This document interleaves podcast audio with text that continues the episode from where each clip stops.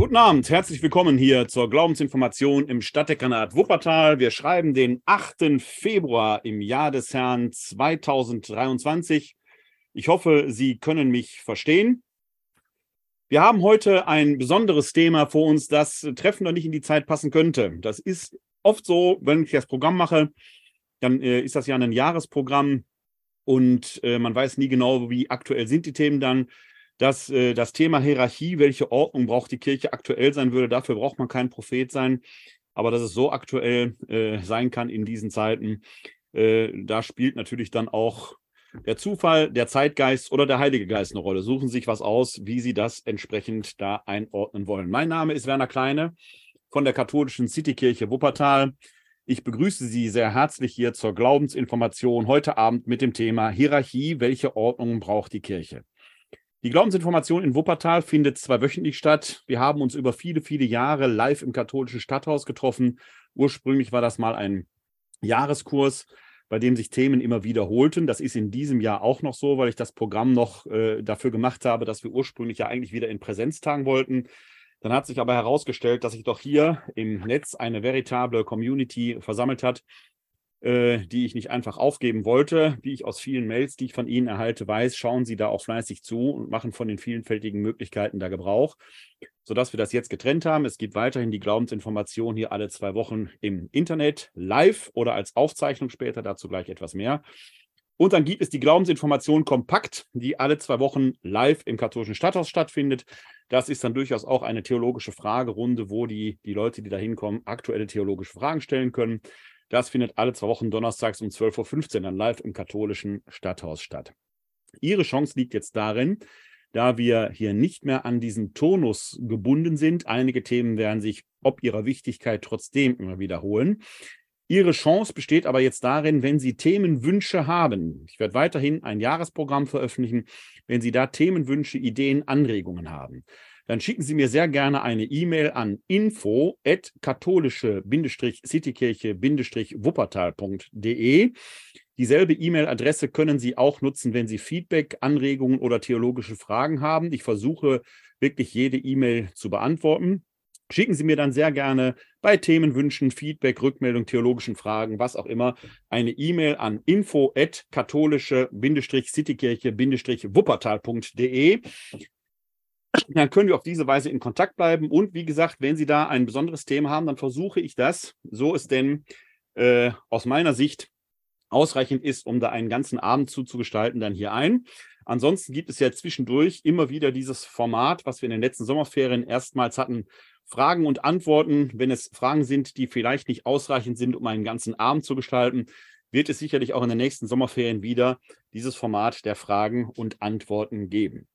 Wir übertragen hier heute live ins Internet. Sie können sich hier live in das Webinar zuschalten. So ist denn der 8. Februar 2023 gegen 19 Uhr ist. Dann nutzen Sie bitte die Internetadresse www.kck42.de-webinar. Dann sind Sie hier live da selbst im Webinar. Ich kann dann die Teilnehmerliste hier sehen. Sie können dann über die Handhebefunktion, die Sie unten in der Menüleiste finden, äh, äh, sich melden und ich könnte Sie Ihnen dann das Wort erteilen. Vielleicht schauen Sie aber auch live bei Facebook zu, denn dort wird äh, live hingestreamt. Ich habe den Stream hier parallel laufen. Ich versuche immer wieder mal einen Blick darauf zu werfen. Wenn Sie da Fragen haben, können Sie die gerne in die Kommentare schreiben. So ich das denn hier während der Live-Sendung äh, wahrnehme, versuche ich darauf einzugehen. Sonst werde ich sicherlich später da antworten. Und natürlich freue ich mich sehr äh, über entsprechende Likes. Möglicherweise schauen Sie aber auch sich die Aufzeichnung an, die wir etwas später als Zusammenschnitt äh, Zusammenschnitt heißt Anfang und Ende, wo ja die, äh, der lange Vorspann ist, die Wartezeit ist, abgeschnitten wird. Äh, vielleicht schauen Sie sich dann hinter die Aufzeichnung bei YouTube an. Äh, da können Sie hinkommen und können unseren YouTube-Channel abonnieren. Da kommen Sie unter anderem hin, wenn Sie diesen QR-Code einscannen. Bei YouTube unter Kirche Video können Sie uns abonnieren. Dann bekommen Sie jeweils die aktuellsten Videos direkt äh, zugespielt. Oder Sie schauen sich die Aufzeichnung als Audio-Podcast an. Den können Sie zur Glaubensinformation abonnieren unter podcast.pr-werner-kleine.de. Und wenn Sie den da abonnieren, eigentlich in allen Podcatchern Ihrer Wahl, auch bei Spotify, Apple Podcasts und so weiter, dann bekommen Sie die jeweils aktuellen Folgen doch sehr zeitnah in den Podcatcher Ihrer Wahl gespielt, so Sie uns denn da abonniert haben. Wie auch immer, wo auch immer, wann auch immer, seien Sie mir herzlich willkommen zu dieser neuen Ausgabe der Glaubensinformation mit dem Thema Hierarchie. Welche Ordnung braucht die Kirche? Normalerweise unterscheiden wir ja relativ stark hier zwischen systematisch-theologisch Abenden und bibeltheologischen Abenden. Das ist bei diesem Thema etwas speziell, weil das miteinander verquickt ist.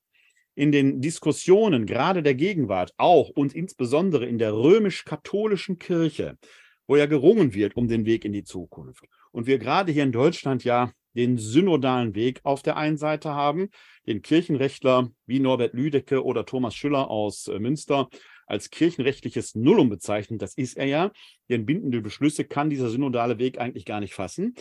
Und dem Episkopat, speziell auch der römischen Kurie, die in einem klerikalen Denken sagt, eigentlich entscheiden nur wir. Und auf dem letzten Adlimina-Besuch der deutschen Bischöfe, der äh, im Herbst letzten Jahres stattfand, ist ja genau dieser Konflikt zwischen diesen beiden Gruppierungen aufgebrochen. Wird schon sehr deutlich die Frage, welche Ordnung braucht die Kirche eigentlich? Denn die Zeiten, wo wir als Volkskirche unterwegs waren und wo auch das gemeine Kirchenvolk, die Schäfchen, wie man sie gerne nannte, hingenommen hat, was die kirchlichen Autoritäten da so von sich gaben, die sind irgendwie unwiederbringlich vorbei. Und mit unwiederbringlich meine ich eben auch unwiederbringlich.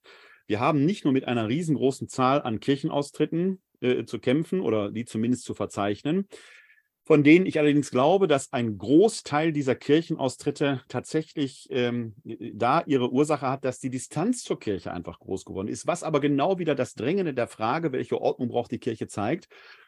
Denn wir haben aktuell keine Erkenntnisse, warum die Leute genau aus der Kirche austreten. Ja, wird natürlich oft der Kölner Erzbischof gesagt, aber mit Verlaub, das mag sicherlich für die Stadt Köln zutreffen. Ich glaube aber kaum, dass in Flensburg oder in Bad Reichenhall jemand aus der Kirche austritt, weil in Köln ein Erzbischof im Moment im Feuer der Kritik steht. Da sind ganz andere äh, Dinge durchaus auch noch wirksam nämlich dass die Kirche es versäumt hat, bei den Menschen zu sein. Man hat es versäumt, bei den Menschen zu sein.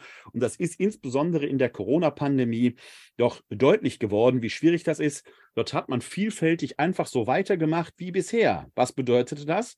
Man durfte zwar nicht in die Kirche gehen, Kirchen waren geschlossen, Gottesdienste wurden abgesagt, die Sonntagspflicht wurde aufgehoben, als wenn das jemanden gejuckt hätte. Fun Fact am Rande: Das Erzbistum Berlin hat gerade in der letzten Woche die Sonntagspflicht wieder in Kraft gesetzt. Na, da freuen wir uns aber, dass die Leute jetzt wieder in Scharen in die Kirche rennen werden. Das glauben sie ja wohl selbst nicht. Alleine daran merkt man schon, wie der Abbruch ist. Ansonsten hat man weitergemacht wie bisher. Man hat sich hinter die Altäre gestellt, zelebriert und das Ganze dann ins Internet gestreamt. Vor leeren Kirchen die, die überhaupt noch eine Affinität zur Liturgie haben, haben dann zugeschaut, haben aber gemerkt, es gibt noch viele andere schöne Gottesdienste, evangelisch, katholisch. Manche haben im Domradio, weil das ja sehr professionell gestreamt wird, zugeguckt. Ansonsten ging die Botschaft heraus, eigentlich brauchen wir euch in der Kirche nicht. Das ist so subkutan eine Botschaft, die rübergekommen ist. Und dann kommt noch hinzu, dass man in vielen Fällen, in vielen Fällen, bei weitem nicht in allen. Ich weiß, Sie da draußen werden mir immer die eine oder andere Gemeinde sagen können, wo das komplett anders gelaufen ist. Und da sage ich, Gott sei Dank gibt es diese Gemeinden und gibt es diese Seelsorgerinnen und Seelsorger noch, die das Herz dort am rechten Fleck haben. Aber ansonsten war man doch sehr hilflos. Wie geht man jetzt mit dieser physischen Distanz, die vor drei Jahren ausgerufen wurde, um? In manchen Gemeinden wurde oder aus manchen Gemeinden wurden mir Geschichten wie die folgende erzählt. Da ist eine ältere Dame, die seit Jahr und Tag, jeden Tag, wo eine Messe ist, in die Kirche geht, auch werktags, wenn wirklich der Kirchenbesuch doch eher gering ist. Und äh, diese Dame war durchaus bekannt, weil sie, wenn die Kirche, äh, äh wenn der Organist nicht da war, sie dann als Vorsängerin agiert hat. Das heißt, es fällt auf, wenn diese Dame nicht in der Kirche ist. Gut, jetzt in den Anfängen der Corona-Pandemie war klar, äh, Lockdown, Messe fällt sowieso aus, aber irgendwann durfte man ja wieder in die Messe gehen. Diese Dame ging noch nicht, weil sie schon etwas betagter ist und selber sich Sorgen machte, sich dann eventuell zu infizieren. Es fiel also auf, diese Dame, die sonst immer vorgesungen hat, ist nicht da. Nach über einem Jahr ruft der Pfarrer diese Dame an und erkundigt sich nach ihrem Wohlbegehen und sagt dabei noch, dass die Pfarrsekretärin ihm gesagt hätte, er solle sich doch da mal erkundigen. Das trifft und das zeigt, wie schwer sich die Kirche in vielen Fällen getan hat und kirchliche Vertreter getan haben, den Kontakt aufrechtzuerhalten. Da dürfen wir uns nicht wundern. Wenn die Kirche den Weg nicht mehr zu den Menschen findet, sondern nur wartet, dass die Menschen kommen, ja, dann werden die Menschen dahin gehen, wo vielleicht die Angebote manchmal auch qualitätshafter sind. Denn diese alte Idee, dass insbesondere die Priester die Gnadenmittel verwalten, die die Schäfchen dann brauchen, um den Weg ins Himmelreich zu finden, die ist in der Postmoderne schlicht und ergreifend weg. Die Kirche hat ganze Arbeit geleistet. Die frohe Botschaft des Evangeliums lautet ja, deine Sünden sind dir vergeben. Das heißt, eine Ermächtigung, die Jesus dort setzt, oder er sagt, dein Glaube hat dir geholfen, wenn die Menschen sich selbst ermächtigt haben. Es geht also, wir werden da gleich etwas näher hineinschauen, in der Grundbotschaft des Evangeliums eigentlich immer darum, der Mensch soll ermächtigt werden, sein Leben in der Freiheit der Kinder Gottes vor Gott und mit Gott zu leben. Und zwar völlig ohne Vermittlung externer Gnadenvermittler. Das ist ja genau die kultkritische Idee, die wir im Werke Jesu, in den Worten und Werken Jesu entdecken. Wenn er die Tempelreinigung vollzieht, die sogenannte Tempelreinigung, ist das ja ein kultkritischer Akt. Wenn wir den Hebräerbrief lesen und dort oder in den Paulusbrief lesen, diese Gottunmittelbarkeit, die keiner sazerdotalen Vermittlung bedarf, dann fragt man sich schon, was haben wir da als Kirche gemacht? Über Jahre hinweg war das aber vielleicht der richtige Weg, weil die Menschen genau diesen Fingerzeig immer noch brauchten. Der postmoderne Mensch scheint sich davon frei gemacht zu haben. Man könnte also sagen, die Botschaft der Kirche ist endlich nach 2000 Jahren angekommen. Aber jetzt haben wir keine Antwort mehr darauf und die Menschen gehen vergnügt und befreit in ihr Leben ohne Kirche und suchen sich die Angebote, die sie brauchen, möglicherweise woanders. Hierarchie, welche Ordnung also braucht die Kirche? Und ist das, was immer als Stifterwillen ausgegeben wird, wirklich der Stifterwillen? Und wie könnte Kirche sich da möglicherweise neu positionieren und neu gestalten? Das soll das Thema des heutigen Abends sein. Dem wollen wir uns auf die Spur machen. Beginnen wir vielleicht einfach mal mit dem Wort Hierarchie. Fangen wir damit einfach mal an. Denn Hierarchie wird in unseren Köpfen sofort immer als Pyramide gedacht. Da gibt es oben auf der Pyramide dann irgendwo einen, äh, einen Spitzenmenschen, männlich oder weiblich, Papst, Kaiserin, König, wie auch immer. Und dann gibt es einen Beamtenstaat darunter und dann äh, geht das so weiter, bis unten irgendwo das gemeine Fußvolk ist. Das ist so das Klassische, was wir unter Hierarchie verstehen. Das Wort Hierarchie gibt das selber als solches nicht zwingend her.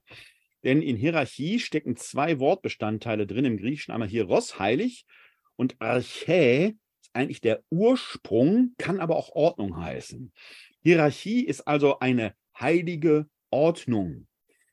Diese Ordnung kann, und da blende ich Ihnen mal mein Whiteboard an, damit wir eine kleine Skizze machen können, möge die Übung gelingen. Das braucht immer diesen kleinen Moment des Umschaltens hier. Aber Sie müssen es jetzt sehen können. Diese heilige Ordnung kann natürlich, wenn wir das mal rein auf die Kirche fassen würden, kann natürlich durchaus im Stil einer Pyramide sein. Dann haben wir so ein Dreieck. Wenn wir das jetzt mal auf die Kirche übertragen, Sie könnten aber das analog auch auf staatliche Wesen übertragen, dann haben wir hier oben auf diesem Dreieck den Papst. Darunter kämen dann, kennen wir die Kurie oder vielleicht sogar die Kardinäle. Dann kommen die Bischöfe, die Priester, die Diakone.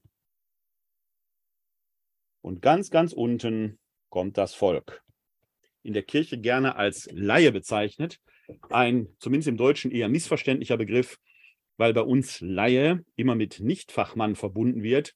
Tatsächlich kommt dieses Wort zumindest im Theologensprech von Laos, griechisch Volk. Die Laien sind die, die zum Volk gehören. Sie merken, ich habe die Laien hier schon unter die Pyramide gezeigt, nicht, nicht ganz ohne Augenzwinkern, denn wir unterscheiden in der Kirche, und da blende ich mich noch einmal ein, wir unterscheiden in der Kirche ja zwischen den Klerikern, dem dreigestuften Amt, und den Nichtklerikern. Das sind eben die Laien. Da ist eine, eine Trennung zwischen. Und das klerikale Amt ist dreistufig. Die volle Weihevollmacht, wenn Sie so wollen, Stufe 3 ist, äh, sind die Bischöfe, Das, die haben die oberste Weihe. Sie haben gerade gesehen, ich habe den Papst und die Kardinäle dahin hineingezeichnet. Das betrifft jetzt eher die kirchenrechtliche Ordnung der äh, Kirche. Der Papst als solches ist ja auch in dicke Anführungszeichen gesetzt, nur ein Bischof, näherhin der Bischof von Rom. Wer Bischof von Rom ist, ist der Papst und der Papst ist der Bischof von Rom. Klammer auf. Wir haben ja bis zum 31.12.2022, dem Todestag des äh, früheren Papstes Benedikt, einen vermeintlichen Papa Emeritus gehabt. Ein Papa Emeritus ist ein Titel, den es gar nicht gibt. Das war durchaus ein Problem, auch in der Optik, weil Benedikt XVI. ja immer noch das weiße Gewand trug. Ich habe lange darum gerungen, wie könnte man das denn besser nennen, denn Emeritus ist ja passivisch. Der muss also von außen emeritiert worden sein. Man kann sich selbst so ohne weiteres gar nicht emeritieren. Ich persönlich war immer schon der Meinung, und Papst Franziskus hat es jetzt in der Ordnung für solche Fälle, denn äh, durch die Tatsache, dass die Menschen ja immer älter werden, kann das durchaus passieren, dass wir mehrfach erleben werden, dass Päpste aus Altersgründen zurücktreten, weil sie es einfach auch körperlich nicht mehr schaffen. Da muss man eine Lösung finden. Und ein Vorschlag, den ich mal eingebracht habe in eine Diskussion, für den ich von traditionalistischen Kreisen durchaus harsch angegangen worden bin, ich verstehe gar nicht warum, weil ich ja nichts Böses gesagt habe, wird jetzt just in den Anweisungen von Papst Franziskus wiedergespiegelt. Ich habe damals immer schon vom Altbischof von Rom gesprochen, weil ich das einen ehrenvollen Titel fände, der vermeidet, dass es zwei Päpste geben kann und weil es den Sachverhalt eben trifft. Der Bischof von Rom ist der Papst und der Papst ist der Bischof von Rom. Und wenn ein Papst von seinem Amt als Bischof von Rom, Schrägstrich Papst, zurücktritt, ist es eben der Altbischof von Rom. Also die Bischöfe sind Weihestufe 1, darunter ist Weihestufe, Weihestufe 3, die haben den, die, die höchste Stufe. Weihestufe 2 sind die Priester, Weihestufe 1 sind die Diakone. Und jetzt fragt man sich, welche Stufe haben denn dann wir Laien? Ja, wir sind Zone Zero. Wir haben gar keine Stufe. Wir kommen in dieser Denkweise nicht vor. Und jetzt merken Sie schon, wo es am Kasus Knaxus ist. Es scheint was so zu sein, dass die wahre, die einzig wahre Kirche klerikal ist, wenn man in diese Stufen eingeordnet ist. Und da hat man als Frau schon gar keine Chance, als verheirateter Mann auch nicht. Und die Laien laufen dann irgendwo so unter ferner Liefen. Und genau dieses Problem wurde in der Corona-Pandemie nolens volens abgebildet, als man merkte, man zelebriert an Altären feierlich vor sich hin, auch wenn die Kirchen leer sind. Man streamt dann zwar irgendwo hin, aber auch ich weiß jetzt im Livestream nicht, wer guckt mir denn dazu? Man weiß es nicht. Das ist ja gar nicht mehr die große Gemeinschaft, von, wir, von der wir da reden. Ich sehe hinter eine Zahl, so und so viel hundert Leute haben meine Videos angesehen, so und so viel hundert Leute haben sich die Podcasts angehört und so weiter. Aber ich sehe ja selten Gesichter da.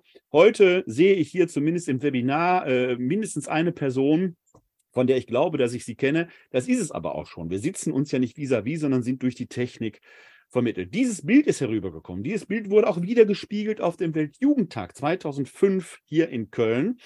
Als dort der große Schlussgottesdienst auf dem Marienfeld vor den Toren Kölns stattfand, stand Papst Benedikt oben auf der Altarinsel. Dann kam eine große Phalanx weiß gekleideter Menschen, Bischöfe, dann die Priester, dann die Diakone und weit, weit da hinten waren dann die, um die es eigentlich ging, die Jugendlichen. Das ist das Bild der Hierarchie der römisch-katholischen Kirche, wie sie real existiert.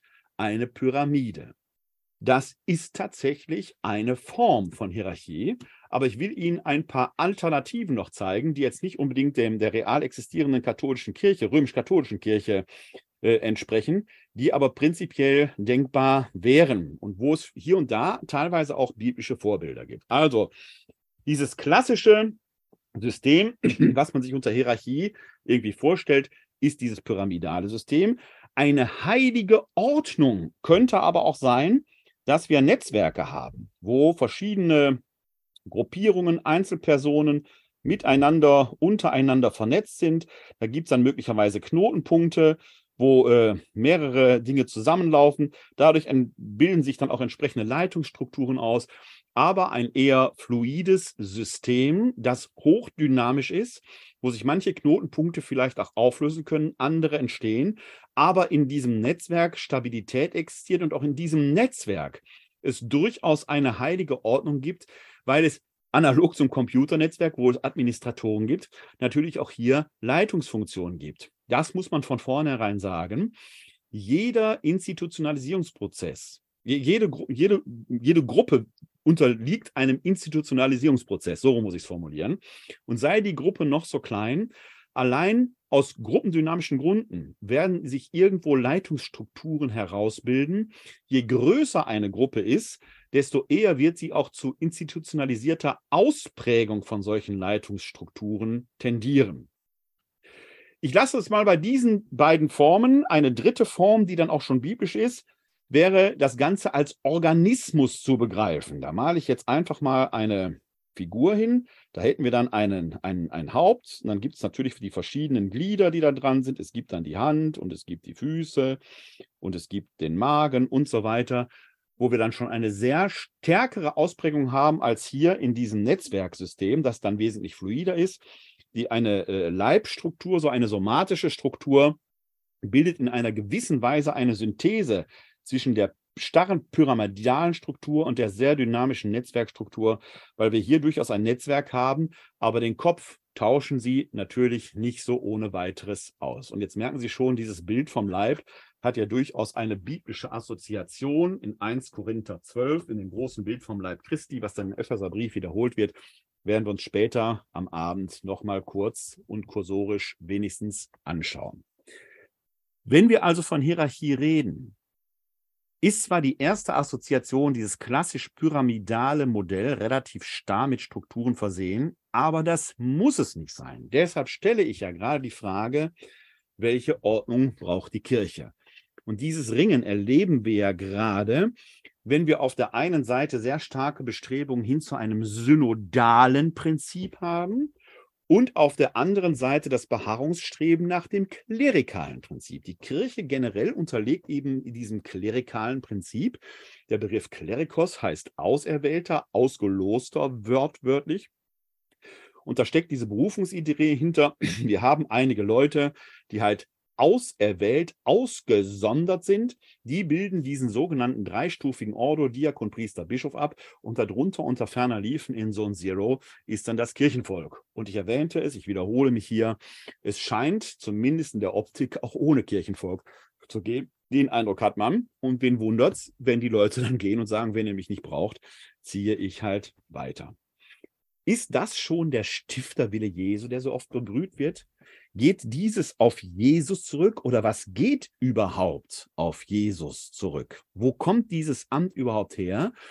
Denn wenn wir auf die real existierende Christenheit in ihrer Gänze schauen, dann ist ja gerade dieses sehr klerikalistische Prinzip, was auf den Prinzeps oben, auf den Primus inter pares, den Papst ausgeordnet ist, ja alles andere als unumstritten.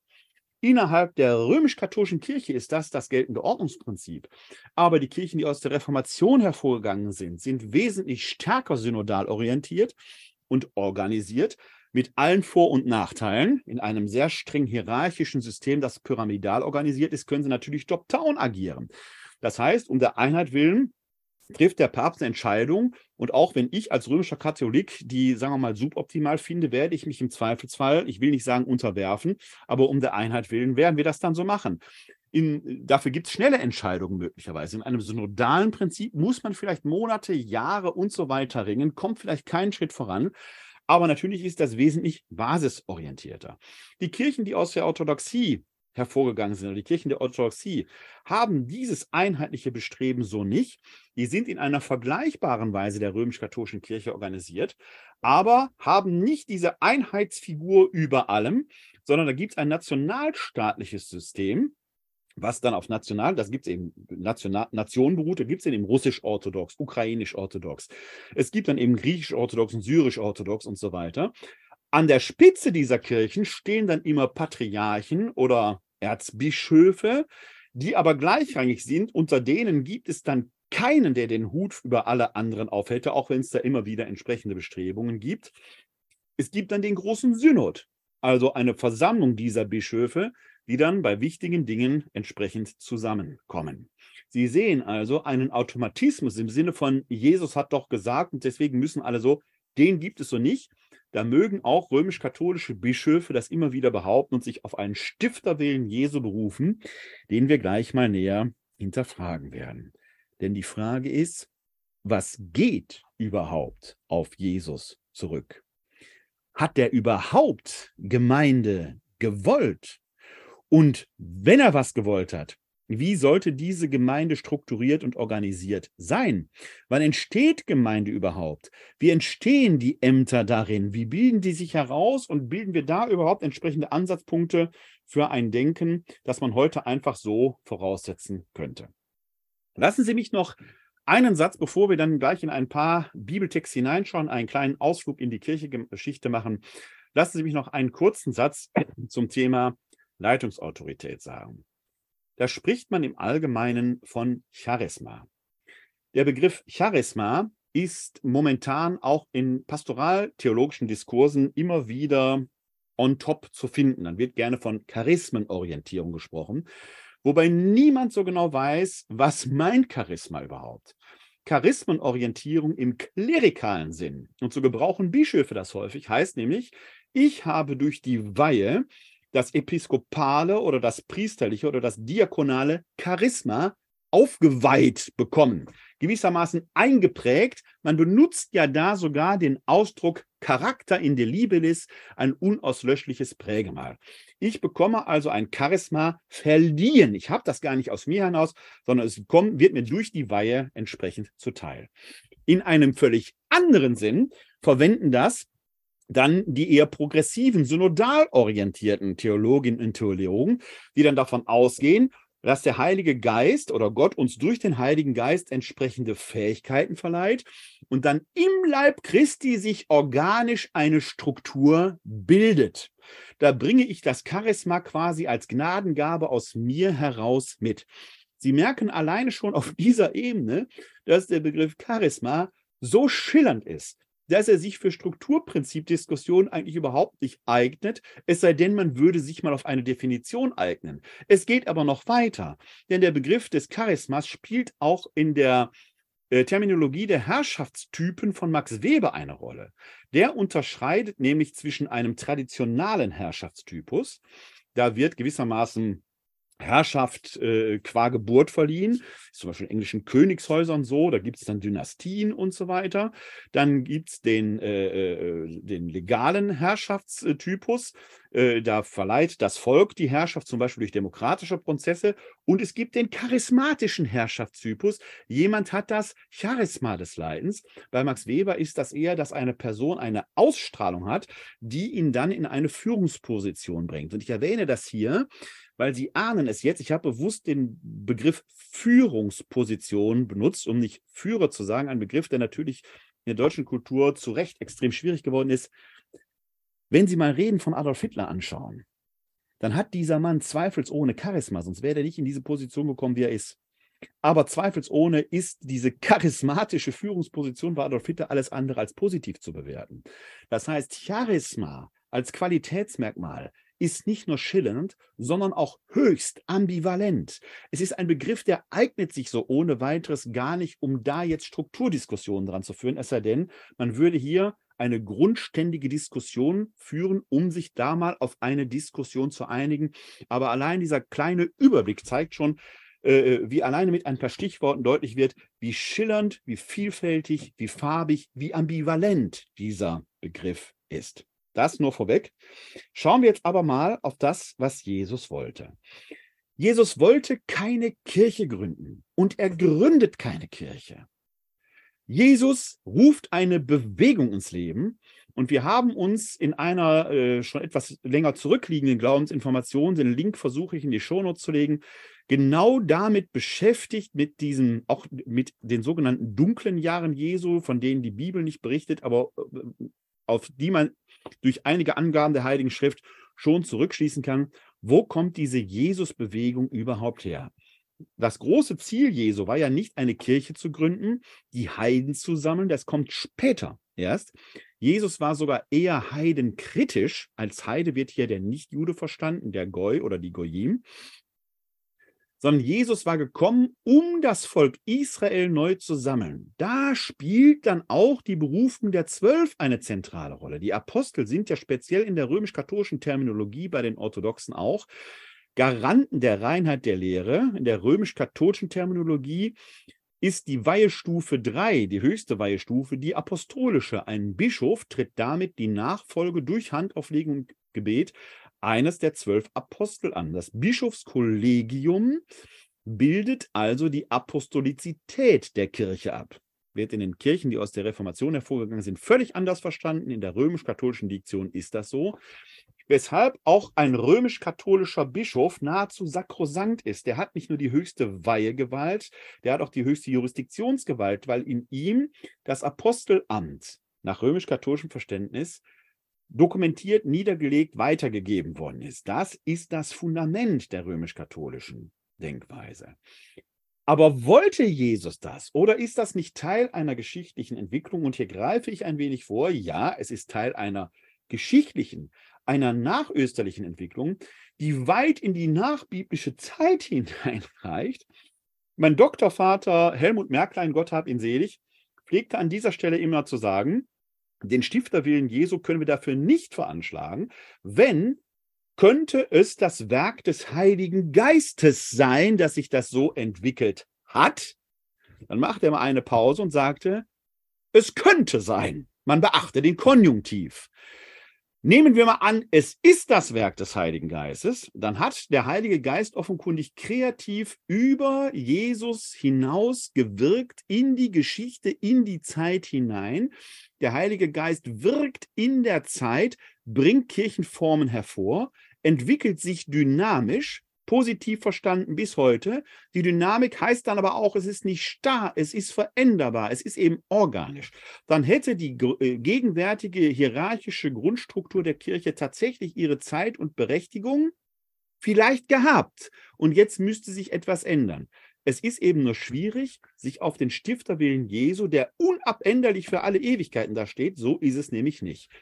Worum geht es Jesus selbst aber? Da schauen wir einmal kurz in das Markus-Evangelium hinein. Da haben wir nämlich direkt am Beginn des Markus-Evangeliums im ersten Kapitel, Vers 15, die programmatische Ausrufung dessen, worum es Jesus geht. Ich fange in Vers 14 an zu lesen, um den Kontext zu haben. Nachdem Johannes ausgeliefert worden war, ging Jesus nach Galiläa. Er verkündete das Evangelium Gottes und sprach, die Zeit ist erfüllt, das Reich Gottes ist nah, kehrt um und glaubt an das Evangelium. Damit ist alles gesagt. Ich habe Vers 14 mit hineingenommen, weil man daran äh, sieht, äh, die Taufe des Johannes liegt zurück. Johannes der Täufer wurde schon ausgeliefert, er ist also hier im Markus-Evangelium schon verhaftet. Das scheint für Jesus das Fanal gewesen zu sein, sein Verkündigungswerk zu starten. Und er verkündete das Evangelium Gottes. Und was ist das Evangelium Gottes? Was ist die frohe Botschaft Jesu zu diesem Zeitpunkt? Die Zeit ist erfüllt, das Reich Gottes ist nahe, kehrt um und glaubt an das Evangelium. Die Verkündigung des nahen Reiches Gottes ist das, worum es Jesus letzten Endes geht. Eine Verkündigung. Das ist das, worum es geht, diese Botschaft unters Volk zu bringen. Und das macht Jesus in Wort und Tat. Und ich habe den Begriff vorhin eingangs schon mal erwähnt. Wenn wir etwa in die Heilungsgeschichten schauen oder auch in andere Erzählungen, dann ist das große Programm Jesu Ermächtigung der Menschen, ihr Leben selbstbestimmt und in der Freiheit der Kinder Gottes zu leben. Manche, die in der Isolation sind, beruft er dazu in seine Nachfolge. Andere schickt er, wie den, etwa den Besessenen von Gerasa, schickt er zu ihren Lebensaufgaben zurück. Einigen, die eine Fremdmotivation begrauf, äh, äh, einer Fremdmotivation bedürfen, vergibt er die Sünden, um sie aus dieser Gottferne herauszuholen und zu ermächtigen. Anderen, die von sich aus Initiative zeigen, spricht er zu, dein Glaube hat dir geholfen, weil die Ermächtigung schon passiert ist. Das Reich Gottes ist nahe. Geht das Reich Gottes aber institutionell irgendwo auf? Nein. Denn hier schauen wir in einen anderen Schrifttext, in diesem Fall speziell im Lukasevangelium hinein. Muss ich mal kurz aufrufen. Da heißt es im Lukasevangelium, und zwar in, kleinen Moment, vor lauter Technik muss ich hier so ein bisschen immer umbauen. Lukasevangelium Kapitel 17, Vers 20, folgender, heißt es folgendermaßen. Als Jesus von den Pharisäern gefragt wurde, wann das Reich Gottes komme, antwortete er, Das Reich Gottes kommt nicht so, dass man es beobachten könnte. Man kann auch nicht sagen, seht hier ist es oder dort ist es, denn siehe, das Reich Gottes ist mitten unter euch. Man darf also nicht den Fehler machen, die Kirche mit dem Reich Gottes zu verwechseln. Die Kirche als Institution ist nicht das Reich Gottes. Jesus sagt ja selbst, man kann nicht sagen, seht hier ist es oder seht dort ist es. So einfach geht das eben nicht auf, sondern das Reich Gottes ist mitten unter euch. Es ist fluide. Es ist nicht fixierbar, weder institutionell noch topografisch. Das ist übrigens ein Aspekt, den mussten die Jünger Jesu schon begreifen, die offenkundig immer wieder mit diesem Missverständnis zu kämpfen hatten. Besser gesagt, Jesus hat mit dem Missverstehen seiner Jünger zu kämpfen dass sie da immer eine politische Größe draus machen wollen. Man will ihnen die Königskrone aufsetzen für das Reich Gottes. Einige der Jünger, wenn nicht alle, waren offenkundig bewaffnet und kampfbereit, um das Reich Gottes aufzurichten. Andere Jünger streiten sich schon um die besten Plätze, um die Ministerposten, also um institutionelle Tatsachen, die da drin sind. Jesus sagt, das Reich Gottes ist nicht von dieser Gestalt. Man kann nicht sagen, hier ist es, man kann nicht sagen, dort ist es. Das Reich Gottes ist mitten unter euch, aber nicht in diesem Sinne fixierbar. Um das Jahr 1900 hinum tobte der damals der Antimodernisten-Streit in der römisch-katholischen Kirche. Eine äh, intensive Diskussion damals, die auch mit der Aufklärung zu tun hat, auch mit dem Unfehlbarkeitsdogma zu tun hat, mit all den Dingen, die damals passierten, wo die der Traditionalismus, der Ultramontanismus in der katholischen Kirche sehr stark war und man sich schwer tat, und ich glaube bis heute schwer tut, die moderne, das moderne Sein der Gesellschaft als solches erst auch einmal positiv zu würdigen. Mit dem ausgehenden 19. Jahrhundert, dem Kulturkampf speziell hier in Deutschland, aber auch den Ereignissen nach dem Ersten Vatikanischen Konzil 1870, 71, dem Unfehlbarkeitsdogma, ist die Kirche in einen Status des Kulturpessimismus geraten, der bis heute anhält. Damals aber gab es schon der römisch-katholischen Kirche doch sehr starke Theologinnen und Theologen, vorwiegend Theologen, damals die Männer noch ja, die Frauen nicht hochkommen ließen, deswegen sind das meistens Theologen. Heute ist das Gott sei Dank anders. Die dort kämpften, um den Weg der Kirche in die Moderne zu ebnen. Deshalb nannte man sie die Modernisten. Und in der Kirche, klerikal, wurde das unterdrückt. Damals musste man überhaupt einen Posten als Professor zu bekommen, den sogenannten Antimodernisten-Eid ablegen. Etwas, was heute in der Kirche selbstverständlich ist, wie historisch-kritische Exegese und ähnliches, war damals nicht nur verböhnt, sondern schlicht und ergreifend verboten. Vieles ist erst im Umfeld des Zweiten Vatikanischen Konzils aufgebrochen und konnte nach vorne gehen. Das Zweite Vatikanische Konzil ist unter anderem eine Frucht, weil die Modernisten sich nicht haben unterbuttern lassen. Das ist die große Hoffnung, die ich für heute habe. Ich persönlich glaube auch, dass der synodale Weg in einer Sackgasse landen wird, dass er formal scheitert, aber dass die Bewegung, die jetzt da drin ist, nicht mehr aufzuhalten ist und dass letzten Endes irgendwann dann doch die Veränderung kommt und die Veränderung passieren wird, ist meine Hoffnung. Aber zurück zu den Modernisten. Damals gab es einen berühmten Modernisten, einen von vielen, die da sehr bekannt waren, der hieß Alfred Loisy. Und der hat den bekannten Satz geprägt, Jesus verkündete das Reich Gottes, gekommen ist die Kirche. Dieser kurze Satz bringt es auf den Punkt, nämlich die Ambivalenz, dass die Kirche sich für das Reich Gottes hält, es aber doch nicht ist. Vielleicht die ähm, ja, Enttäuschung, dass die Kirche glaubt, das Reich Gottes zu sein, es aber doch nicht sein kann, weil die Kirche eben auch viele ausschließt. Aber auch die Mahnung, sich doch wieder auf das Eigentliche zu besinnen. Wenn Jesus sagt, man kann nicht sagen, das Reich Gottes ist hier oder es ist da, dann wird auch deutlich, dass seine Verkündigung und sein öffentliches Wirken eben nicht darauf angelegt ist, eine Institution ins Leben zu rufen. Das Gegenteil war der Fall. Die Jesus-Sache ist eine Bewegung im wahrsten Sinn des Wortes. Der ist permanent unterwegs. Der ist auf dem Weg zu den Menschen. Und die, die ihm begegnen auf diesem Weg, die stehen mit ihm in Kontakt. In Wort und Tat verkündet er bei ihnen sein Evangelium, sein Wort von der Ermächtigung durch das nahe Reich Gottes. Heißt aber auch, der Weg Jesu ist ja ganz konkret auf Straßen passiert, der kann nicht überall sein. Wäre es also zynisch, wenn er diese Person halt, die ihm gerade zufällig begegnet, andere aber nicht. Deswegen entsendet er schon in seiner galiläischen Zeit, der sogenannte galiläische Frühling, große Euphorie, die Menschenmassen kommen, Speisung der 5000 und so weiter, entsendet er schon die zwölf in Dörfer jeweils zu zweit. Gib ihnen da also schon die Vollmacht mit, in seinem Auftrag zu handeln. Das, was Jesus tut, soll durch die zwölf auch geschehen. Warum zwölf? Es ging Jesus um die Sammlung Israels. Israel versteht sich als das zwölf Stämmevolk. Diese zwölf Stämme gehen auf die zwölf Sohne des Erzvaters Jakob zurück. Wir haben ja Abraham, Isaak und Jakob. Jakob hatte dann die zwölf Söhne und auf die gehen eben die zwölf Stämme des zwölf Stämmevolkes Israel zurück. Wenn Jesus just zwölf Apostel auswählt, der Zwölferkreis, dann ist das symbolisch für die Restitution Israels zuallererst aufzufassen. Und die schiebt er jetzt eben in Galiläa ins Umland. Er kann ja nicht überall sein, um sein Werk weiterzuführen. Er beauftragt sie. Dann kommt es offenkundig in Galiläa zur Krise.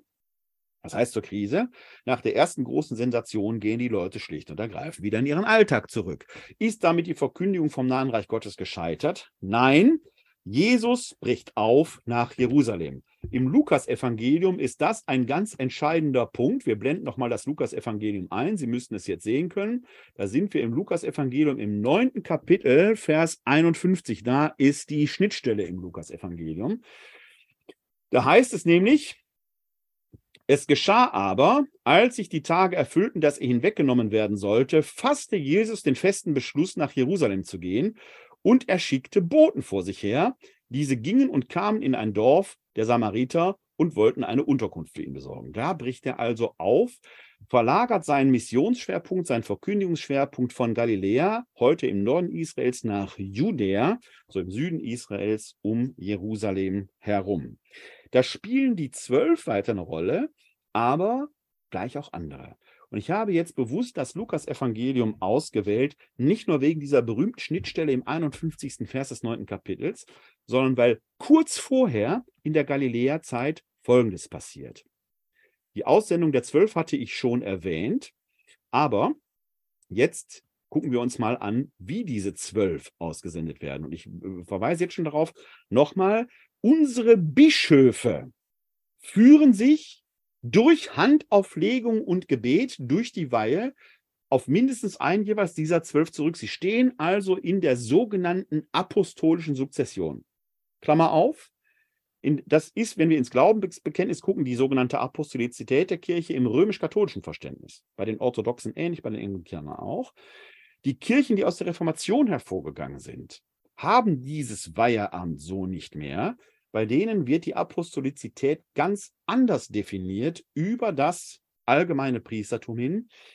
Man muss nur ehrlicherweise anerkennen, dass es damit der Reformation zu einem Traditionsbruch kam. Bis dahin war das eigentlich völlig Common Sense, dass Apostolizität der Kirche heißt, die ist im Bischofsamt garantiert, weil die Bischöfe durch diese Sukzession, also durch diese Reihenfolge von Handauflegung und Gebet, sprich die Weihe, auf einen der zwölf Bilder der Apostel zurückführbar sind.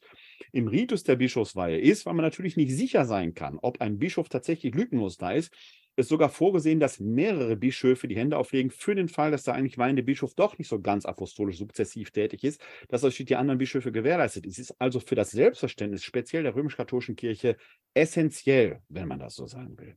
Hier aber haben wir jetzt die Aussendung der Zwölf im Lukas-Evangelium vor uns und die geht hier so.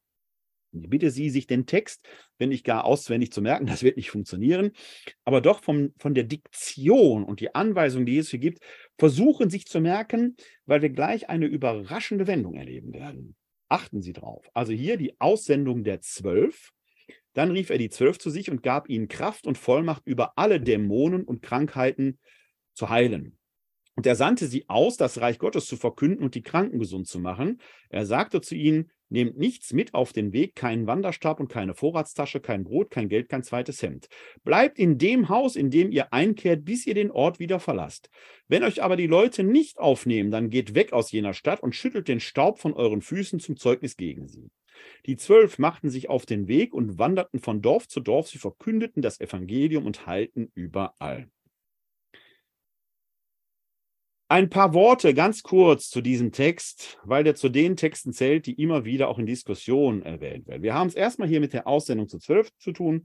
Und wenn es da heißt, er sandte sie zu zweit aus, äh, äh, sie sollten nichts mitnehmen, keinen Wanderstab, keine Vorratstasche und so weiter, dann geht es hier nicht darum, dass er ein besonderes Armutsideal vertreten äh, werden soll, sondern es ist eine Schutzfunktion, dass die unbehelligt durch die Gegend ziehen können, ohne unter die Räuber zu fallen. Denken Sie nur an das Gleichnis vom barmherzigen Samariter und den, der unter die Räuber gefallen ist. Das war damals durchaus nicht ungefährlich, ungeschützt durch die Länder zu ziehen. Und wenn einer da noch als wohlhabend oder mit Besitztümern versehen unterwegs war, dann konnte man sicher sein, wird er nicht heil ans Ziel kommen. Das ist also erstmal eine rein materielle, irdische Vorsichtsmaßnahme. Damit ist auch kein lebenslanges Armutsideal gemeint, sondern man weiß, wenn man zum Beispiel in die Gesamtheit schaut, und ich habe hier im Rahmen der Glaubensinformation auch dazu den Link später in den Show uns mal einen Abend über die Apostel gemacht.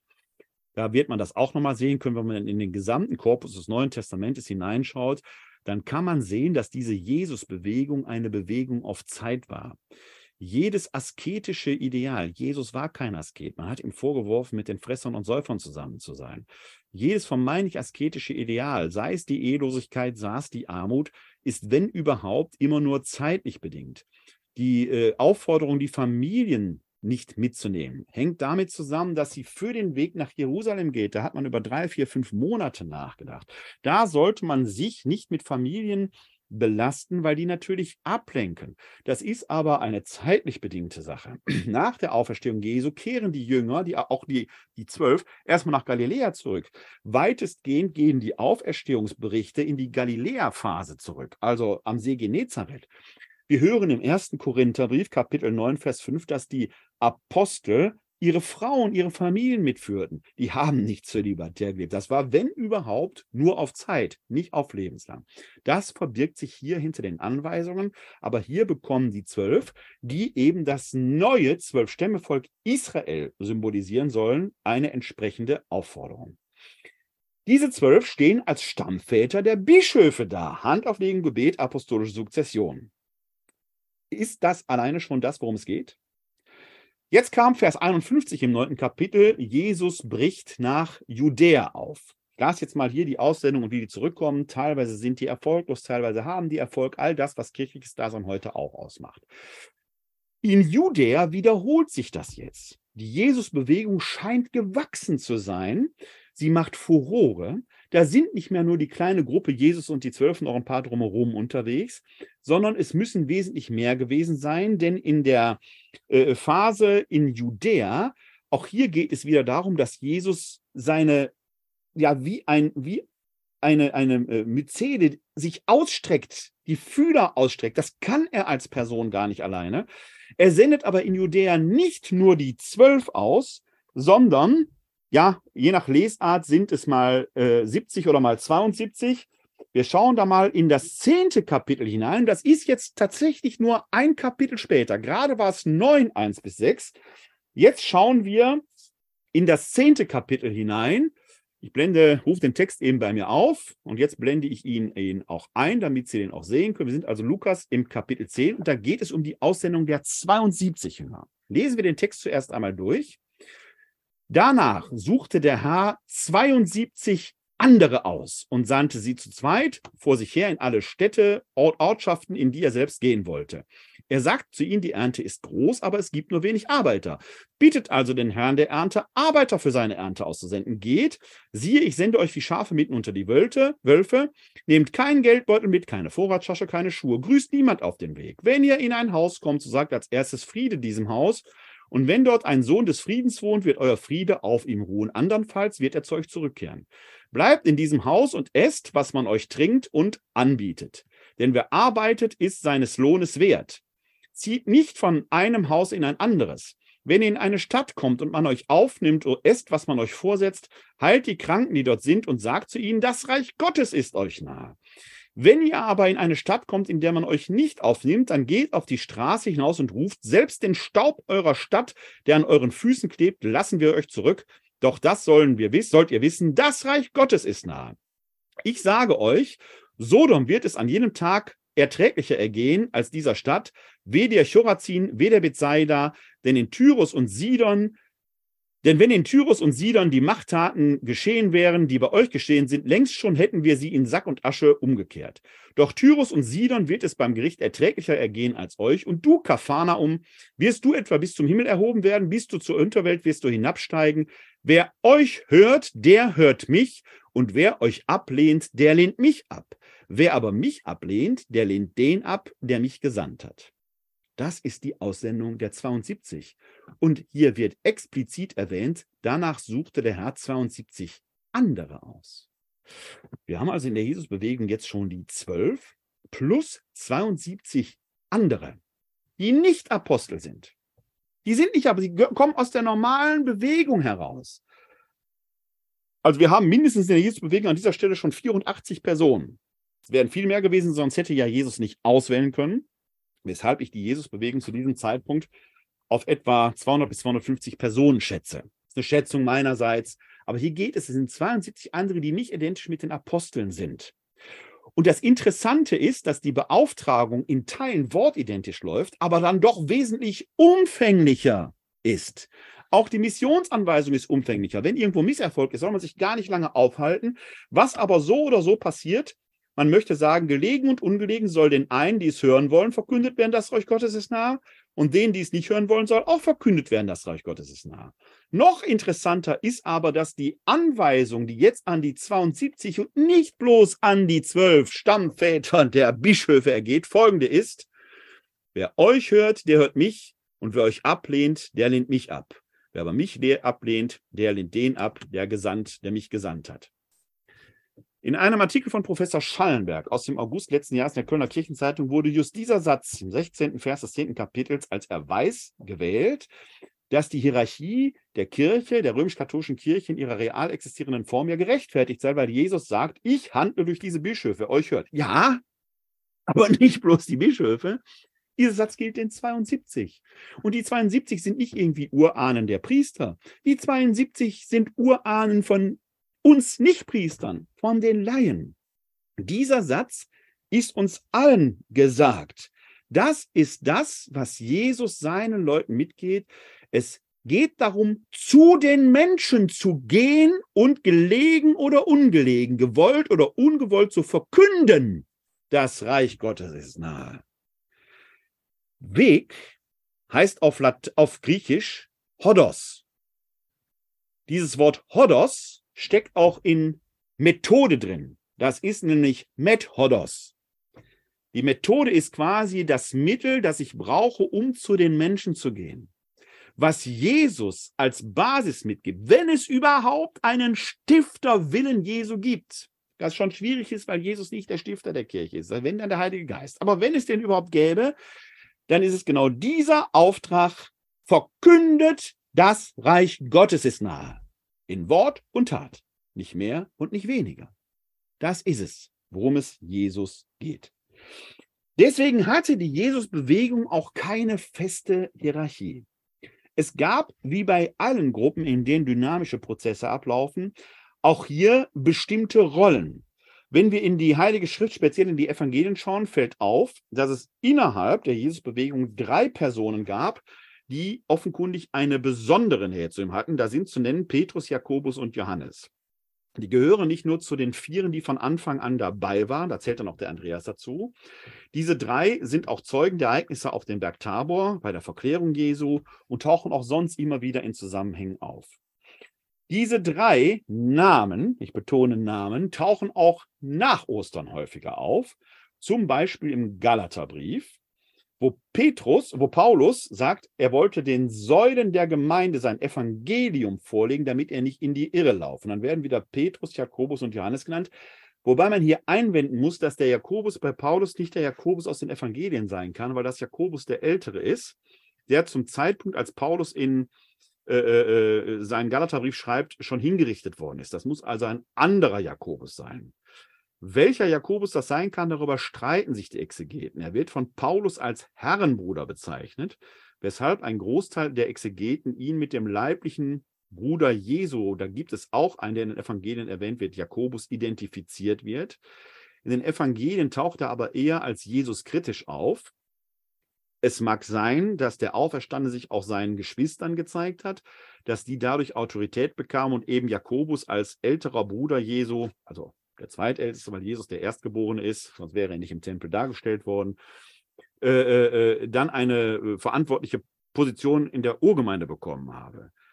Könnte aber auch sein, und da setzt meine persönliche Skepsis an, auch wenn ich da in der Minderheitenposition bin, dass ich glaube, dass bei, alleine bei der kritischen Distanz, die die äh, leiblichen Geschwister Jesu nach den Evangelien der Jesus bewegen gegenüber hatte, ob man denen dann tatsächlich so vertraut hat, halte ich für fraglich, weswegen ich persönlich den Jakobus mit dem Paulus dann zu tun hat, eher als den Sohn des Alpheus, einen der zwölf identifiziere dann wäre Herrenbruder eher ein Ehrentitel gewesen. Das halte ich tatsächlich für nicht außergewöhnlich, weil Jesus offenkundig seine Leute mit solchen Spitznamen belegt hat. Man denke nur an Kephas, Schrägstrich Petrus, der Fels.